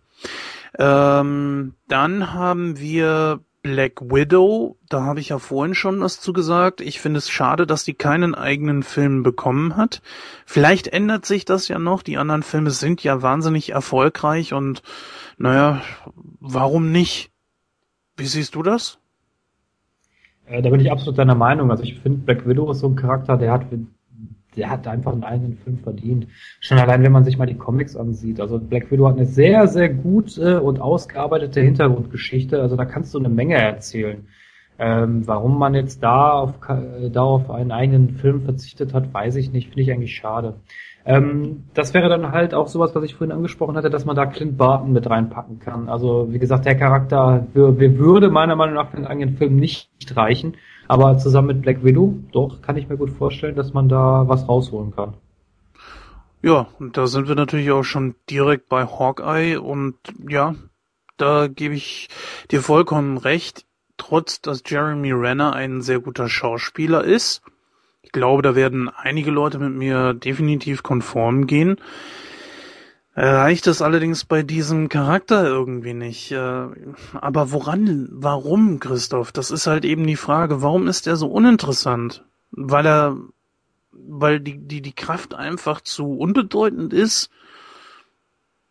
Ja, das würde, ja, aber Hawkeye ist halt sehr unbekannt. Also ich, ja, das ist halt so ein Charakter, ich, ich kenne mich dahingehend jetzt nicht mit seiner Comic-Geschichte aus, das weiß ich nicht. Aber ich weiß natürlich so ein bisschen von, von Black Widow, ein bisschen was über ihn, aber ich weiß nicht, aber es reicht einfach nicht für einen eigenen Film. Ich glaube, dafür ist der Charakter einfach nicht da. Also der funktioniert auch nur zusammen mit Black Widow. Also so als alleine, nee, das, das klappt irgendwie nicht. Hm, naja, vielleicht würde ja in einem gemeinsamen Film, würden sie sich gegenseitig stützen. Ähm, Gab es sonst noch irgendjemanden? Ich weiß es gar nicht. Ja, Falcon kannst du noch nehmen. Das wäre ein Charakter, der könnte auch in einem eigenen Film funktionieren, weil der Charakter ist ja, ich sag mal, das ist ja nun mal so. Er ist der einzige afroamerikanische Superheld aus dem Marvel-Universum. Also mir würde jetzt so spontan kein anderer einfallen. Also es, äh, es ist ja auch ein Charakter, der ist laut Comicbiografie äh, HIV-positiv, äh, spielt auch eine sehr große Rolle bei den Avengers und natürlich auch äh, als Kompagnon von Captain America. Also den könnte man auch in einem eigenen Film unterbringen. Also der bringt auch eine gute Geschichte mit. Mm, der einzige afroamerikanische Superheld, da muss ich dir, glaube ich, ein bisschen widersprechen, denn wir haben ja Lieutenant Colonel James Rhodes. Ja, stimmt, hast du recht. Ja, aber wie gesagt, es gibt aber nicht viele. Ne? Nicht viele farbige Superhelden. Mhm. Ähm, beziehungsweise Iron Patriot, beziehungsweise War Machine. Nee, es gibt wirklich nicht viele, das stimmt schon. Obwohl, naja, Superheld hin oder her, hast du noch Nick Fury zum Beispiel. Ja, Nick Fury würde ich nicht als Superheld einordnen. Das ist halt der Director of S.H.I.E.L.D. Ja, okay, okay. Du bist auch ziemlich kleinlich heute, das muss ich ja sagen. Super. Gut, haben wir sonst noch irgendjemanden? Wobei ich ganz gerne mal äh, Agent Phil in einen eigenen Film sehen möchte. Wen? Agent Phil. Agent ja. Phil? Äh, Carlson. Ach, Colson, ja, ja, ja, klar. Obwohl der Zug ist natürlich abgefahren, nachdem sie den äh, Avengers 1 gekündigt, äh, gekündigt haben, gekillt haben. Ja, klar, aber nein, aber ich fand den Charakter eigentlich cool. Also das, den im eigenen Film wäre eigentlich auch ziemlich geil. Der, also der Mann ist äh, irgendwie als Schauspieler dafür geboren, so eine Rolle zu spielen. Der kam als dieser Agent so genial rüber, auch mit der deutschen Stimme. Das hat mir super gefallen. Aber gut, was soll man machen? Oder was natürlich auch geil war, wo er in Avengers da mit, mit seinen Karten um die Ecke kam, mit diesen Captain America Karten, weißt du das noch? Ja, das war so geil. Ja, ich hab klasse. ja die Original, ich habe ja die Original Captain America Sammelkarten. Können Sie die mal signieren? ja. Ja, damit sind wir eigentlich schon soweit durch. Was würdest du als Gesamtfazit sagen? Also funktioniert das so, wie die das machen im Großen und Ganzen? Ja, eins möchte ich noch kurz reinwerfen, und zwar der Winter Soldier, den haben wir vergessen. Ich habe nämlich mal gelesen, dass der Schauspieler äh, Sebastian Stan, der ihn ja spielt, äh, der hat einen Vertrag über neun Filme abgeschlossen mit, äh, mit, äh, mit Marvel.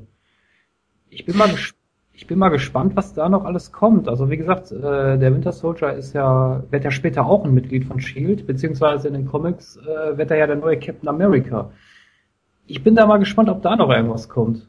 Also den Charakter könnte ich mir auch gut für eine eigene Verfilmung vorstellen. Also jetzt mal off-topic, äh, ist das also eigentlich kein Villain, sondern ein, ein Superheld oder wie? Äh, jein, also er ist ja erst ein Gegenspieler, eben halt durch diese, durch diese Gehirnwäsche, die mit ihm gemacht wurde. Allerdings ähm, war das in den Comics nicht Hydra, sondern das waren die Kommunisten, die das mit ihm gemacht haben, aber das nur am Rande, das ist halt jetzt nur Klugscheißerei von mir, sage ich jetzt mal. Nein, aber er wird aber halt später auch ein Verbündeter von den Avengers. Okay, wusste ich gar nicht. Gut. Ja, was würdest du denn jetzt so als Fazit dann raushauen? Ja, gut, als Fazit, was will man da raushauen? Also ich sag mal, es gibt viele Charaktere, die funktionieren für einen eigenen Film, aber es gibt natürlich auch welche, die nicht funktionieren. Also wie gesagt, äh, ähm, Hulk hatten wir angesprochen, Captain America, wobei da bin ich ein bisschen zwiegespalten, wie ich ja in meiner Ausführungen dargelegt habe. Ja, und dann natürlich Thor, aber gut, Thor muss natürlich sein, das ist klar, aber für mich funktioniert der Charakter einfach nicht. Ja, da bin ich ein bisschen anderer Meinung. Also gerade Thor und Iron Man sind für mich die Zugpferde dieses Ganzen. Das sind einfach Charaktere, die sehr vielschichtig sind, die gut unterhalten, die auch polarisieren und auch diesen Film jeweils alleine tragen können und auf ihren Schultern. Auch die Schauspieler an sich. Und äh, das finde ich gerade sehr, sehr gut. Bei ja, Hulk und äh, Captain America ich weiß nicht, Hulk generell nicht und Captain America, finde ich, ist seiner Zeit einfach hinterher. Ist, ist, ich finde, der Charakter ist einfach überholt. Allen voran auch, weil er einfach von Chris Evans zu, äh, zu steif dargestellt wird. Er ist immer zu zielorientiert und der Charakter hat eigentlich wenig Tiefe. Das ist ein Problem. Trotzdem sind natürlich die Filme gut, Sie sind so gut, dass ich mir äh, beide auf Blu-ray geholt habe, beziehungsweise der zweite kommt noch, ist mir gerade noch ein bisschen zu teuer, aber den ersten habe ich definitiv. Und die wär, der wird aber trotzdem auch äh, den Weg in meine Sammlung finden. Ja, an dieser Stelle haben wir das Thema dann mal durch. Vielleicht seid ihr ja irgendwie anderer Meinung und sagt, ihr labert da völligen Quatsch. Natürlich funktionieren diese Charaktere auf der großen Leinwand. Wenn ihr uns da irgendwie was schreiben wollt zu, habt ihr die Möglichkeit, das auf Facebook zu tun, per E-Mail info at nightcrow.de oder halt eben auch direkt auf unserer Seite www.nightcrow.de auf unserem Blog. Da gibt es eine Funktion, dass ihr da einen Kommentar hinterlassen könnt und Schon werden wir uns das mal durchlesen und auch entsprechend in der nächsten Sendung, das wäre dann die zehnte Ausgabe, darauf eingehen. Nun aber dann mal weiter zum nächsten Thema.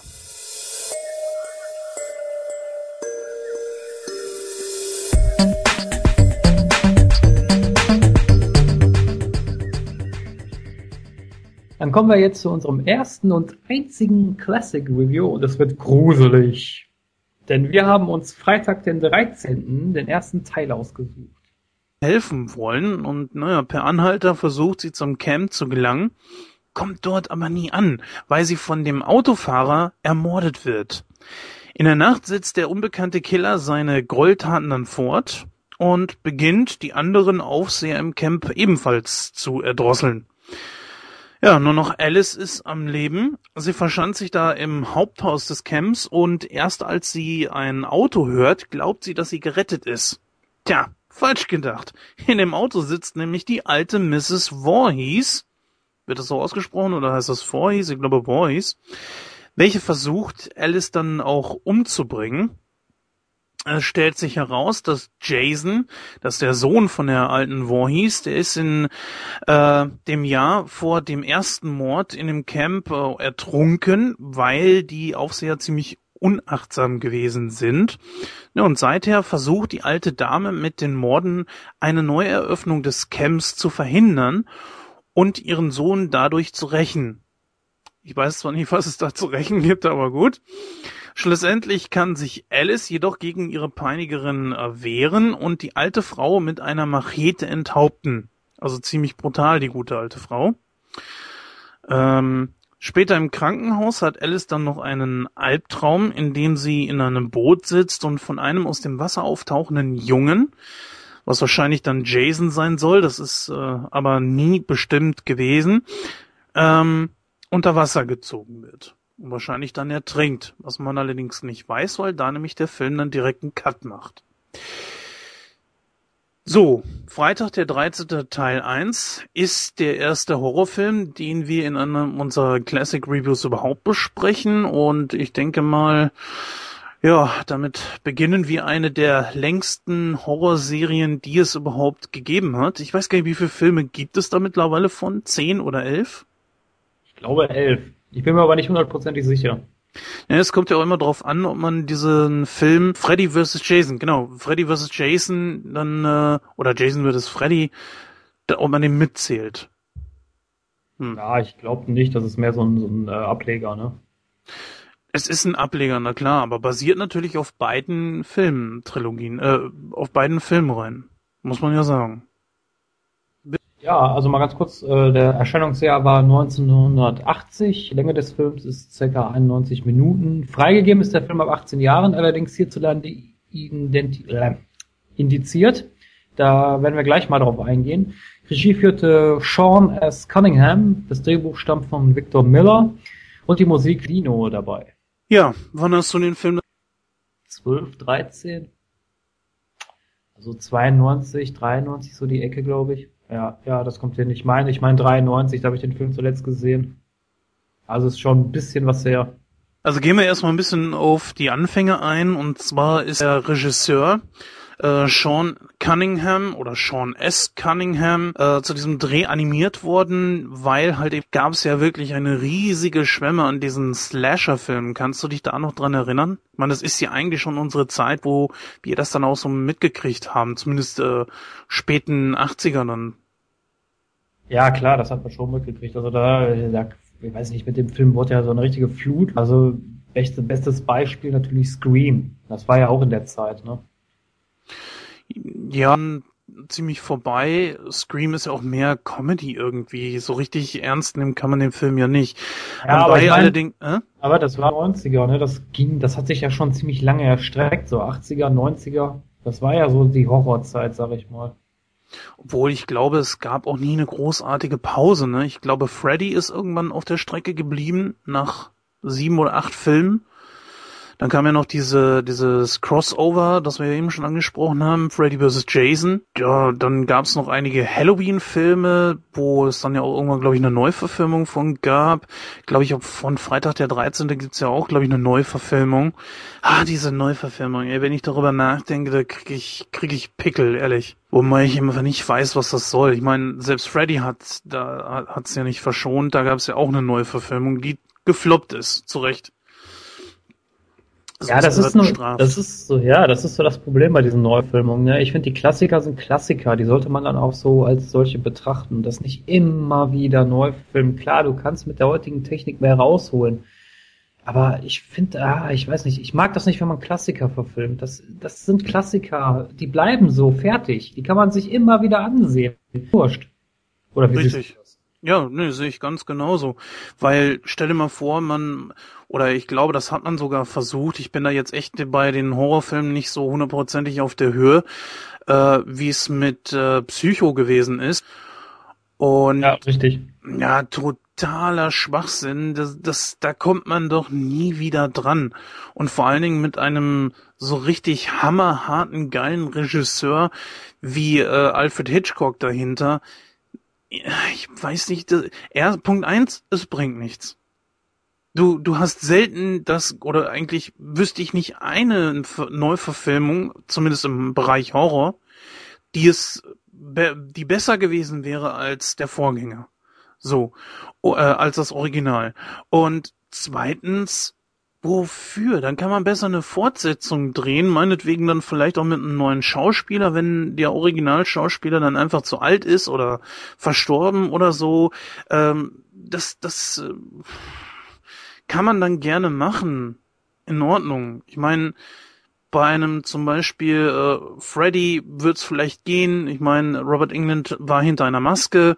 Dann, ähm, ja gut, bei Jason juckt es sowieso keine Sau, weil der komplett hinter einer Maske versteckt war.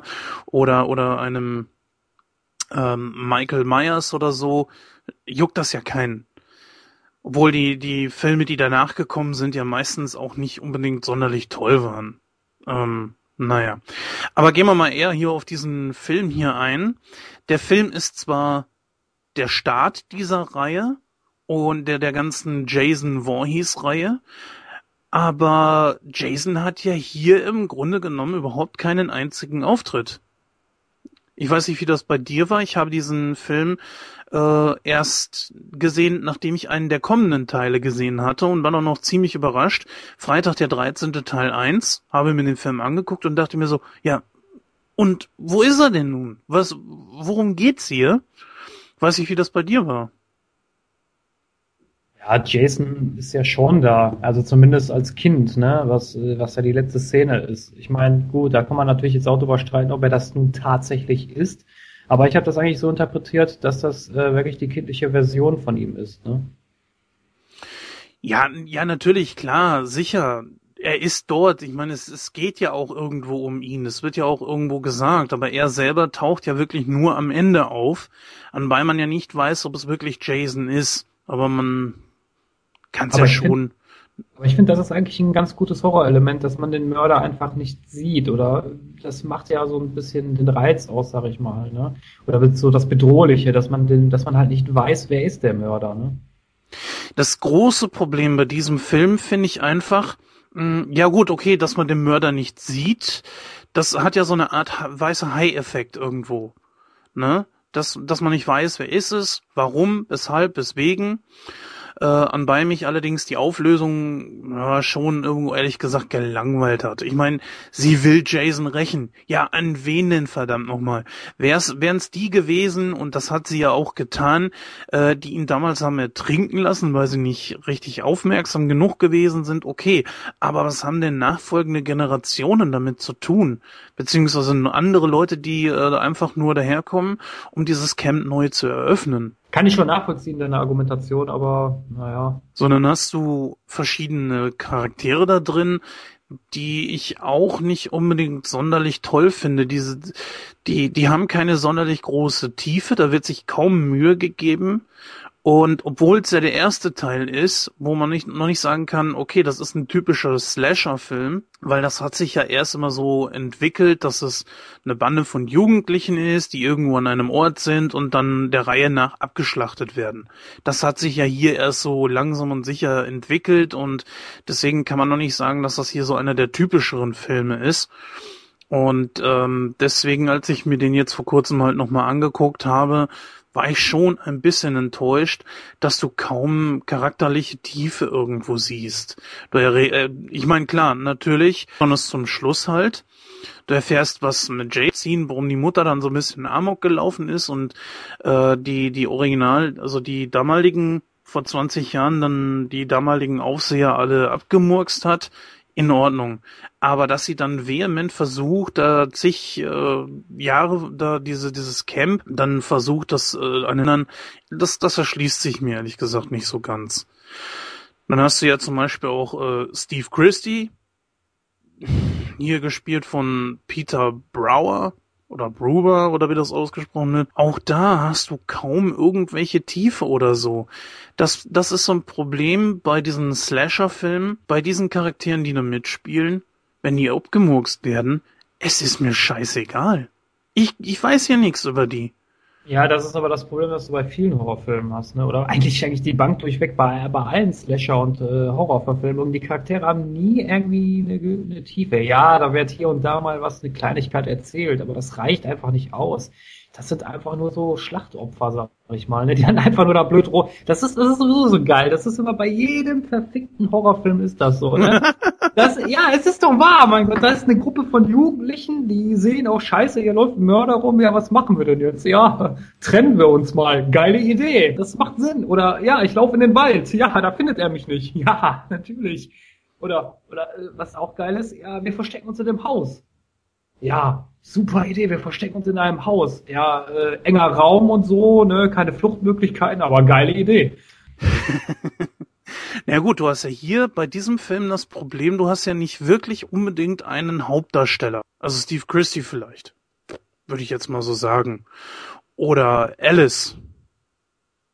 Ja, das ist richtig, aber nicht, nichtsdestotrotz haben Horror Horrorfilme immer das gleiche Problem, ne? Das ist, boah. Ja, nicht ganz. Ähm, wenn du zum Beispiel sowas hast wie, ähm, wie ähm, Halloween oder so, da hast du ja zum Beispiel Donald Pleasance, der hat ja, glaube ich, bis zum dritten oder vierten Teil mitgespielt und der hat ja schon eine gewisse Charakterentwicklung und ah, jetzt musst du mich korrigieren, ich weiß nicht, ob der von Michael irgendwann auch getötet wird. Ist so, ne?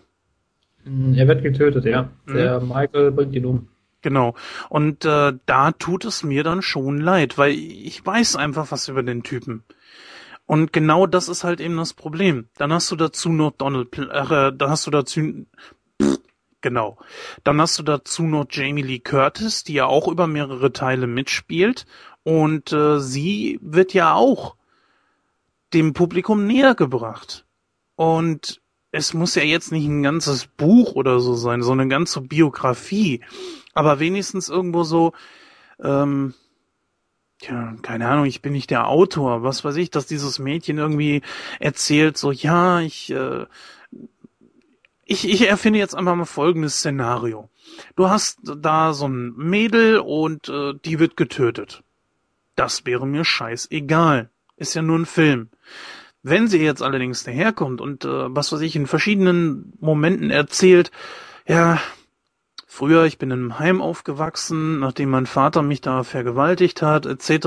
Und ich musste da jetzt einfach weg und, und dass sie halt so ein bisschen an Depressionen leidet und jetzt so äh, langsam aber sicher äh, so daran kommt, ein normaleres Leben zu führen, um einfach, ähm, sagen wir mal, sie geht jetzt in dieses Camp, um einen Neuanfang zu machen, um mit Kindern zu arbeiten, ist selber gerade schwanger und so weiter. Ja, dann hast du mich. Dann hast du mich. Ja, richtig, weil dann hat das Ganze ja auch mehr eine tragische Hintergrundgeschichte. Ne? So, so ist das, das halt einfach nur irgendwelche Deppen, die rumrennen und Angst haben. Ne? Richtig. Und äh, Problem ist einfach, du hast äh, Leute, die umgebracht werden, auch jetzt in diesen künftigen, nach diesem Film, äh, auch in späteren Slasher-Filmen, äh, auch in späteren anderen Slasher-Filmen hast du immer ein Problem. Es werden immer Leute umgebracht, die wirklich körperlich agil sind. Klar, gibt natürlich kleine Ausnahmen, aber jetzt stell dir mal vor, äh, ein Michael Myers geht daher und tötet ein Kind äh, im Alter von fünf Jahren. Warum? Einfach darum, weil er Bock drauf hat. Weil er es kann. Weil er es kann. Und da würden sich die Leute sagen, was für ein Drecksack. Oder jetzt stell dir vor, er geht daher und fängt an, äh, eine alte Frau oder einen alten Mann, der im Rollstuhl sitzt, vielleicht noch äh, den Tropf daneben hat, einfach zu erdrosseln das ist was, das zieht einfach. Mit solchen Charakteren hast du Mitleid. Mit den anderen, ja, weil sie halt eben profillos sind. Es, es geht dann natürlich nicht vollkommen am Arsch vorbei, will ich jetzt nicht sagen. Aber ähm, die haben die Möglichkeit, wegzulaufen. Die haben die Möglichkeit, sich irgendwas zu nehmen, zu werfen, zu schießen, zu schlagen, zu treten, was auch immer. Und äh, werden dann natürlich auch in diesen Filmen so total affig als dumm dargestellt. Wie du schon gesagt hast. Ja, äh, scheiße, er kommt. Äh, was machen wir? Ja, komm, wir gehen in den Wald. Äh, ja, nee, ist klar. Äh, das sind, das sind dann so, so Dinge, da, da hast du dann auch, das, das packt einen irgendwie nicht. Und äh, das ist in diesem Film dann halt eben auch so. Äh, Klar, es ist ein Klassiker, aber es muss ja nicht bedeuten, nur weil ein Klassiker ein Klassiker ist, dass er automatisch dann äh, absolut super ist. Ähm, ich glaube, ich weiß nicht, ob du mir da recht geben würdest, wirklich interessant sind nur die letzten Minuten, wo äh, Alice dann vor der alten Voorhees flieht, oder nicht? Ja, definitiv. Also das, ja, der Film, der ist ja, das ist einfach nur ein sinnloses Gemetzel im Endeffekt. Ne? Also wirklich Handlung hast du nicht, wirklich Tiefe hast du nicht. Du hast wirklich nur dann diese, was du gerade gesagt hast, diese letzte Szene, die auch wirklich dann gut rüberkommt. Aber der Rest ist nur so ein einfaches, stupides und dilettantisches Gemetzel. Mehr ist das ja nicht. Genau, das ist das Problem. Dann am Ende erfährst du ein bisschen mehr. Du erfährst, wer äh, der Killer ist. Es ist es ist die Mutter, die aber auch vorher irgendwo nicht in Erscheinung tritt. Und jetzt, wo ich mir das so durch den Kopf gehen lasse, ist es vielleicht gar nicht so gut gewesen, dass man nicht weiß, wer der Killer ist. Hm, macht auf dem, in anderen Filmen vielleicht mehr Sinn. Schwer zu sagen. Aber ähm, hier wäre es vielleicht besser gewesen, man hätte es vorher gewusst und, und man hätte sie gesucht oder so. Irgendwie sowas ist. Äh, es ist ganz schwierig zu sagen. Hast du eigentlich mal die äh, Originalversion des Films gesehen? Ich erinnere mich ganz schwach daran, irgendwas mal irgendwo gelesen zu haben, dass es da eine Originalversion gibt, aber völlig verdrängt. Ja, Worum geht's ist, da? Ja, es ist ja so, dass der Film hierzulande wegen der hohen Gewalt äh, auf den Index gelandet ist und äh, eigentlich es gibt in Deutschland nur die geschnittene Version und die AD ist schon ab 18 Jahren freigegeben Und äh, die Bundesprüfstelle hat das wohl neu geprüft, jetzt nach 25 Jahren, und hat äh, Indizierung auch für weitere 25 Jahre fortbesteht. Allerdings gibt es wohl eine, eine Unrated-Version, die auf Schwarzmärkten betrieben wird, sage ich jetzt mal. Ähm, die kann man sich wohl, wenn man, wenn man das denn dann möchte, kann man die sich wohl beschaffen. Aber gesehen habe ich die aber auch noch nie. Nee, also da muss ich leider passen. Was sagst du denn jetzt so generell zum Ende des Films? Ja, das Ende des Films ist natürlich sehr, sehr gut, sehr spannend. Äh, auch die letzte Szene, auch wenn das halt diese Traumsequenz war, dann halt dieser Cut, dieser schnelle Cut passiert. Aber nichtsdestotrotz fand ich das sehr gut. Also das ist auch wirklich die einzige Szene in dem Film, die mir wirklich gut gefällt. Ja, in Vorbereitung auf diesen Film habe ich gelesen, dass äh, dieser ertrunkene Sohn ursprünglich der von dem ähm, Sohn des Regisseurs gespielt werden sollte, wo allerdings die Mutter dann äh, was gegen hatte. Ja, das kann ich, das kann ich sehr gut nachvollziehen. ähm, Weiterhin stand dann da auch, dass äh, der Regisseur wohl empfand, die Idee, als dass Jason wieder zurückkommt, ja, nicht so gut. Ne, aber dann wurde sie ja letzten Endes trotzdem genommen, wenn auch nur als Traumsequenz. Aber ähm, das war ja dann so, dass das da genommen wurde, um Jason ab den zweiten Teil zurückzubringen.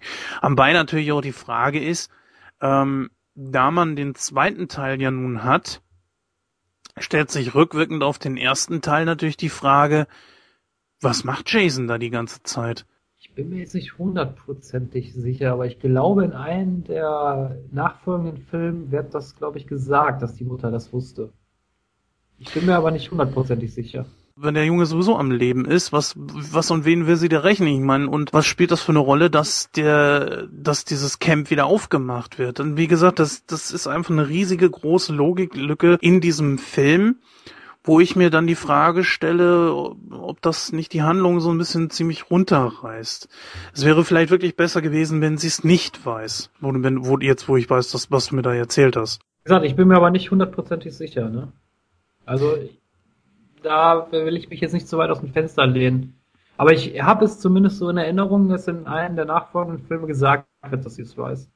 Also gut, was wohl noch erwähnenswert ist, was ich in Vorbereitung auf diesen Film noch gelesen habe, ist, dass die Hauptdarsteller Adrienne King von einem Stalker wohl verfolgt wurde und äh, hatte danach wohl wahrscheinlich die Schnauze so voll, dass sie sich endgültig aus dem Filmgeschäft zurückgezogen hat. ja. Ja, das hatten wir auch schon mal, ne? Wir haben, ich weiß nicht, vor zwei, drei Sendungen oder so haben wir ja über die Schattenseiten von Hollywood dann nochmal, hatten wir darüber gesprochen.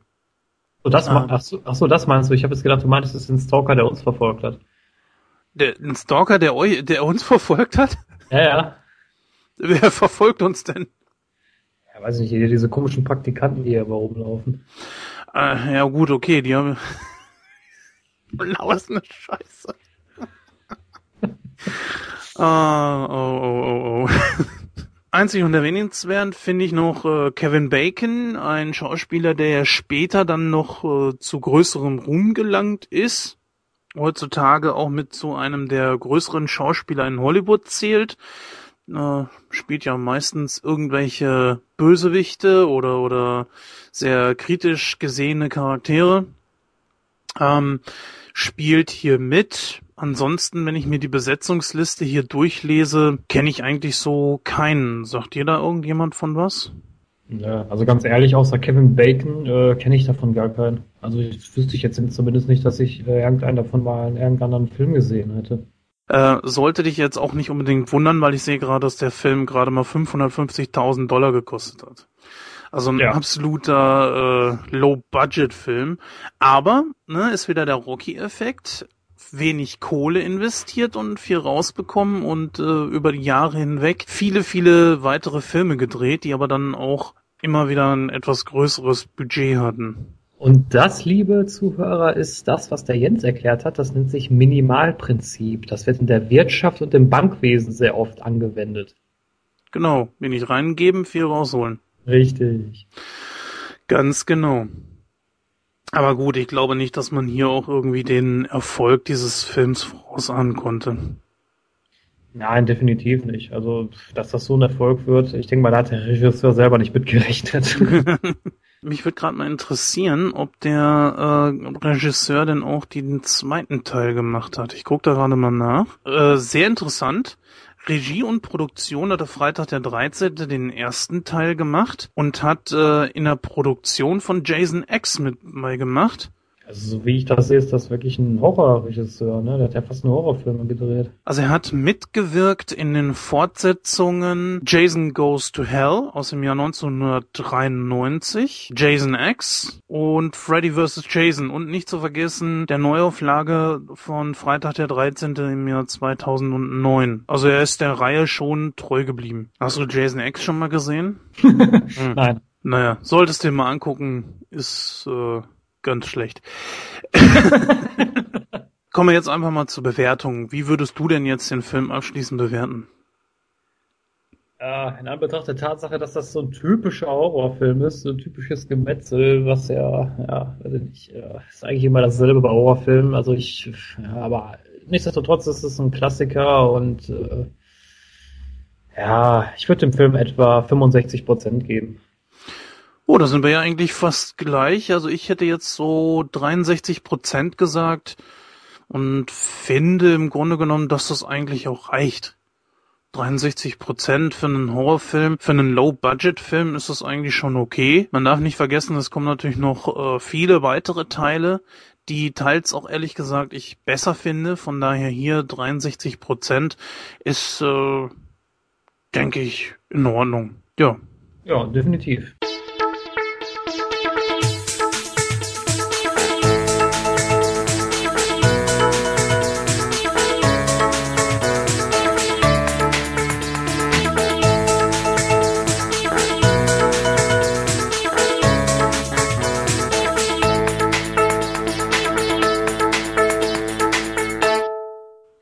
Ja, dann würde ich sagen, sind wir soweit heute ganz äh, flockig durchgekommen durch unsere Rezension. Jens, ich bedanke mich, dass du heute wieder als Gesprächspartner dabei warst. Äh, ich bedanke mich, dass ich hier war. ähm, dann bleibt mir eigentlich nur noch zu sagen, ich werde mich jetzt zurück in meinen Winterschlaf äh, verziehen und als Winter Christoph bei der nächsten Ausgabe wieder dabei sein. Bis dann. Oh, Alter. Erst einmal bedankst du dich, dass du da warst. Und dann diese absolut schlechte Outleitung. ja, wer kann, der kann. Also ich verabschiede mich von unseren Hörern einfach mal ganz normal. Ich wünsche euch viel Spaß mit äh, den Kinogängen. Äh, ja, nee, das machen wir normal. Also ich verabschiede mich bei euch mal ganz normal, ohne irgendeine völlig blöde Floskel. Ich habe nämlich keine parat. ähm, ich wünsche euch auf jeden Fall viel Spaß im Kino. In der nächsten Zeit kommt ja wirklich einiges auf uns zu. Wie gesagt, wir haben zum Beispiel Godzilla, der jetzt bald kommt. Das wird ein absoluter Blockbuster. Die X-Men sind nicht mehr weit entfernt. Äh, Spider-Man läuft aktuell im Kino zusammen mit Captain America, der, ja, wie ihr schon von uns gehört habt, auf jeden Fall ansehbar ist. Da kommt wirklich einiges auf euch zu, beziehungsweise uns. Wir hören in der Ausgabe 10 wieder und von daher macht es gut. Tschüss, bis dann, bleibt gesund und viel Spaß mit euren Filmen.